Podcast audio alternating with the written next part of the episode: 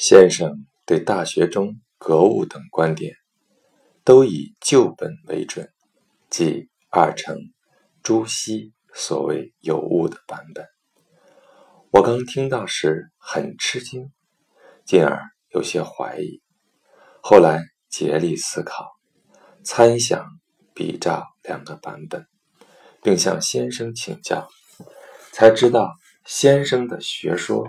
如同水性清寒，火性炙热，就像中庸所说：“百世之后出现的圣人，也绝对不会怀疑的道理。”先生有天赋的智慧，却为人和蔼亲近，平日里不修边幅，人们只看到他年少时豪迈不羁。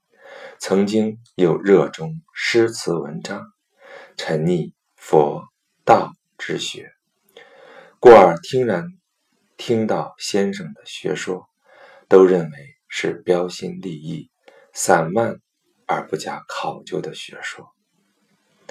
但他们却没有看到，先生贬仕至贵州待了三年，时刻于困苦中修养静思。精研专一的功夫，已经进入圣人的领域，达到纯粹的中正境界了。我每日与先生门下求学，深知先生的学说乍看起来简单粗疏，但钻研探究后，却觉得十分高深精妙。了解的越深入。就愈发能够体会其没有止境。这十年来，我竟不得入门。今世的学者君子，有的与先生仅一面之交，有的从未听过先生的教诲，有的先入为主的怀着轻视、愤满的情绪，稍加交谈。便急不可待的想要根据传闻与猜测妄加揣度，这样怎么能了解先生的学问呢？跟随先生游学的弟子们，聆听先生的教诲，时常学得少而忘得多，如同相马时，只关注马的性别和颜色，却忽略了马。驰骋千里的特性，因此我将平时所受的教诲记录下来，私下里给同学们看，相互考据订正，希望能不辜负先生的教诲。学生徐爱说：“徐爱问，在亲民，朱熹认为。”应当写作“新民”，后面一章有“做新民”的文字，似乎可以作为依据。先生认为应当按照旧本写作“亲民”，有什么根据吗？先生说：“做新民的‘新’字，是自新之民的意思，在新民的‘新’。”字含义不同，这怎么能作为依据呢？坐字与亲字相对，那就不是新的意思。下面治国平天下等处，对于新字均未阐发。例如，君子贤其贤而亲其亲，小人乐其乐而利其利。如保赤子，民之所好好之，民之所恶恶之，此之谓民之父母之类的话，都是亲的意思。亲民就如同是孟子所谓“亲亲人民”，亲之就是爱他的意思。百姓不仁爱，舜就让。弃人司徒之职，恭敬地实行五种伦理规范，让百姓互相亲爱。尧典中说的“克明俊德”，即是明明德；以亲九族到平章协和，就是亲民，就是明明德于天下。又像孔子所说的“修己以安百姓”，修己便是明明德，安百姓便是亲民。解释成亲民，便兼具了养育教化百姓的意思；解释成亲民，就有偏颇了。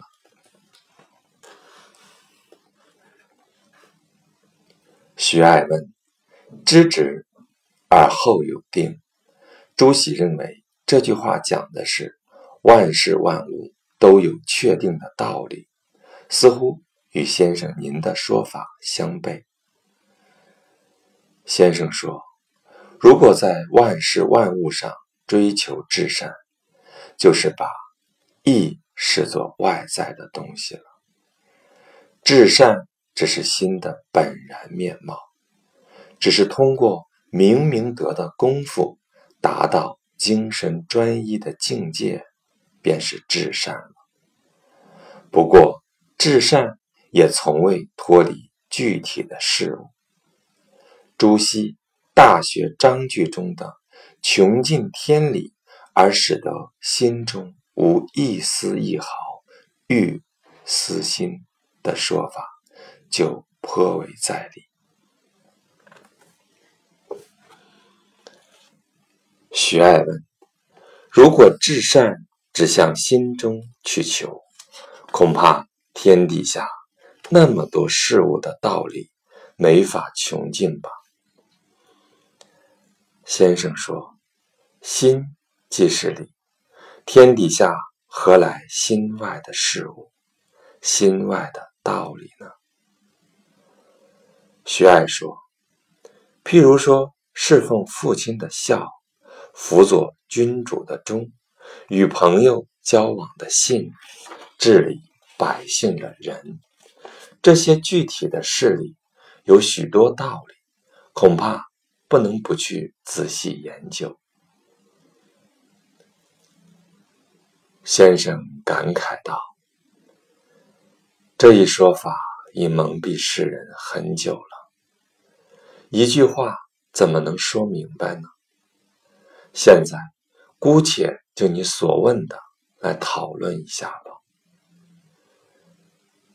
比如说，侍奉父亲，不能从父亲身上去探求个孝的道理；辅佐君主，不能去君主的身上去探求个忠的道理；与朋友交往、治理百姓等事，也不能去朋友、百姓这些人身上求个信与仁的道理。这些道理全都在心里，心即是理。如果这个心没有被私欲阻隔，便是天理，不需要再从外面添加一分。凭借此纯粹都是天理的心，作用在侍奉父亲上，便是孝；作用在辅佐君主上。便是忠，作用在交友治民上，便是信与仁了。只要在心中努力拼气仁欲，存养天理即可。徐爱说：“听闻先生这么一说，我好像有所觉悟了。但以前那套说辞缠绕于胸中。”尚有不解之处。以侍奉父亲来说，例如使父亲冬暖夏凉、早晚请安等细节，不还是需要讲求的吗？先生说：“怎么能不讲求呢？只是要先有个宗旨，只要一心在聘起人欲。”存养天理上讲求即可。例如，讲求冬天保暖，也仅仅是要尽孝心，唯恐有一丝一毫的人欲夹杂其间；讲求夏天纳凉，也仅仅是要尽孝心，唯恐有一丝一毫人欲夹杂其间。仅仅是讲求这个心而已。这个心若是没有人欲，纯粹都是天理，是一颗澄净于孝亲的心。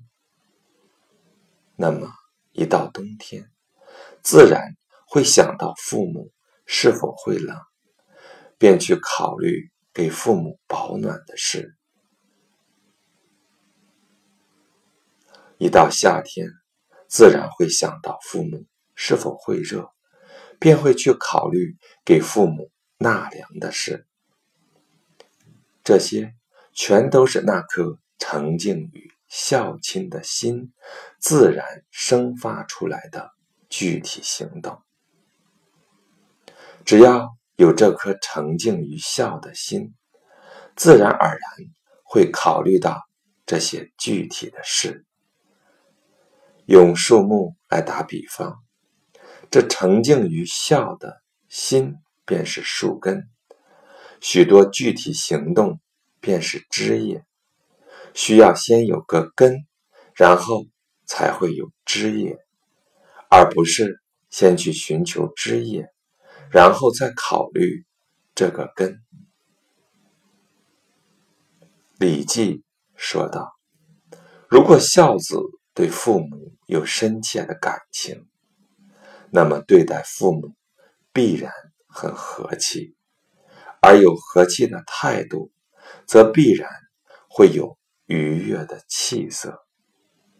有愉悦的气色，必定会让父母高兴安心的仪容。而所有这些，必须有颗真诚的心来作为根。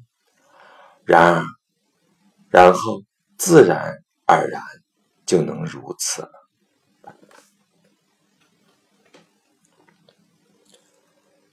郑朝硕问道：“至善也需要从具体事物上去求得吗？”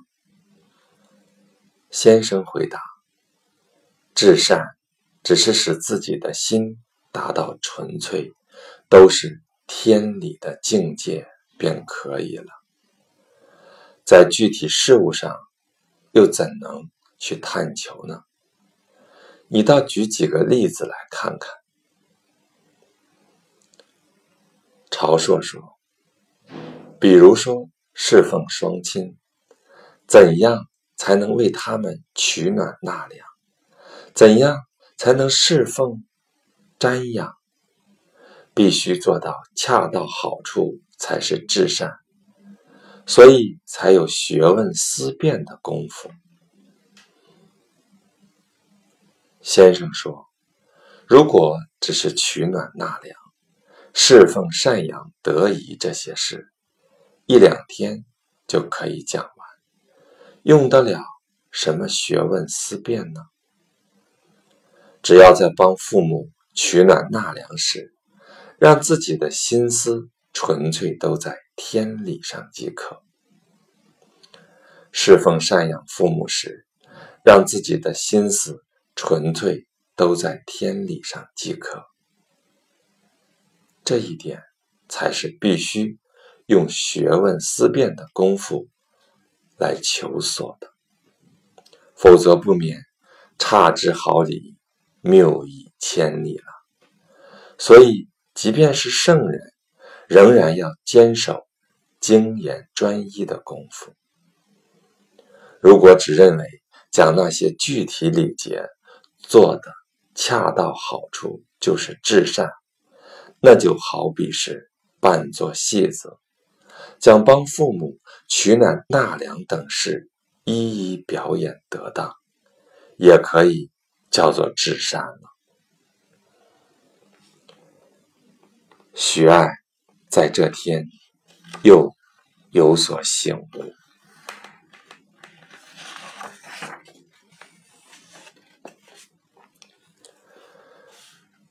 徐爱因未能明白先生知行合一的教导，与宗贤、韦贤反复辩论，仍未能明白，于是向先生请教。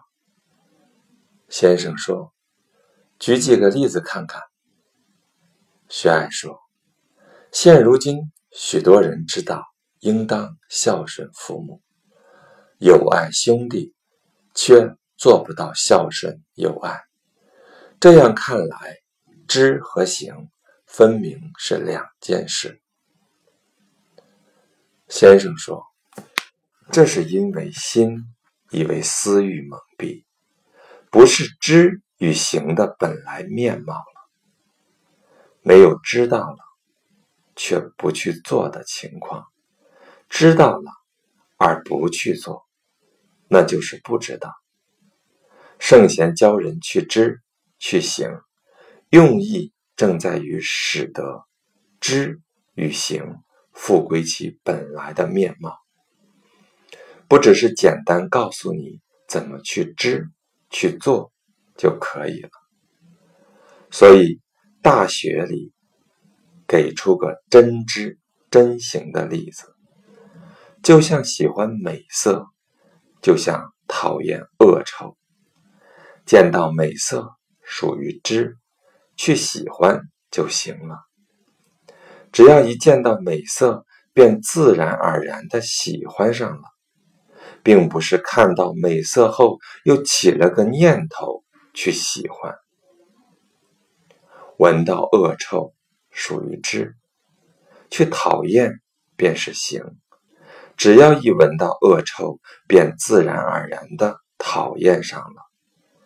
并不是闻到恶臭后又起个念头去讨厌，就像一个鼻塞的人，虽然看到眼前恶臭的东西，但鼻子闻不到恶臭的气味，便不是会十分讨厌它。这也只是因为不曾了解到它的臭而已。例如，某人知道孝顺父母、友爱兄弟，必然是因为这个人已有孝顺父母、友爱兄弟的行为，才可以称他为知道孝顺父母、友爱兄弟。如若不然，只是说些知道孝顺父母、友爱兄弟的话，怎么可以称之为懂得？孝顺父母，友爱兄弟呢？又比如知道痛，一定是自己痛了才知道痛；知道寒，一定是自己冷了才知道寒；知道饿，一定是自己已经饿了才知道饿。知和行如何分得开？这便是知与行的。本然面貌，不曾被私心杂念所隔断。圣人教导世人，一定是要这样才可以称之为知，否则就是还没有真正的知。这是多么紧迫而实在的功夫啊！如今硬要说知和行分作两件事。是什么意思？而我将知与行说成一回事，又是什么意思？如果不知道我为何要如此说，只是去分辨知与行究竟是两回事还是一回事，又有什么用呢？徐爱说。